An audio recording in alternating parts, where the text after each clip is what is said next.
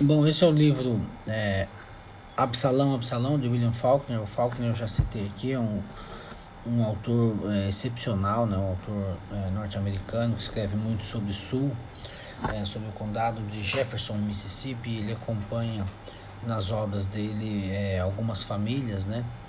É, criadas né? De fantasia.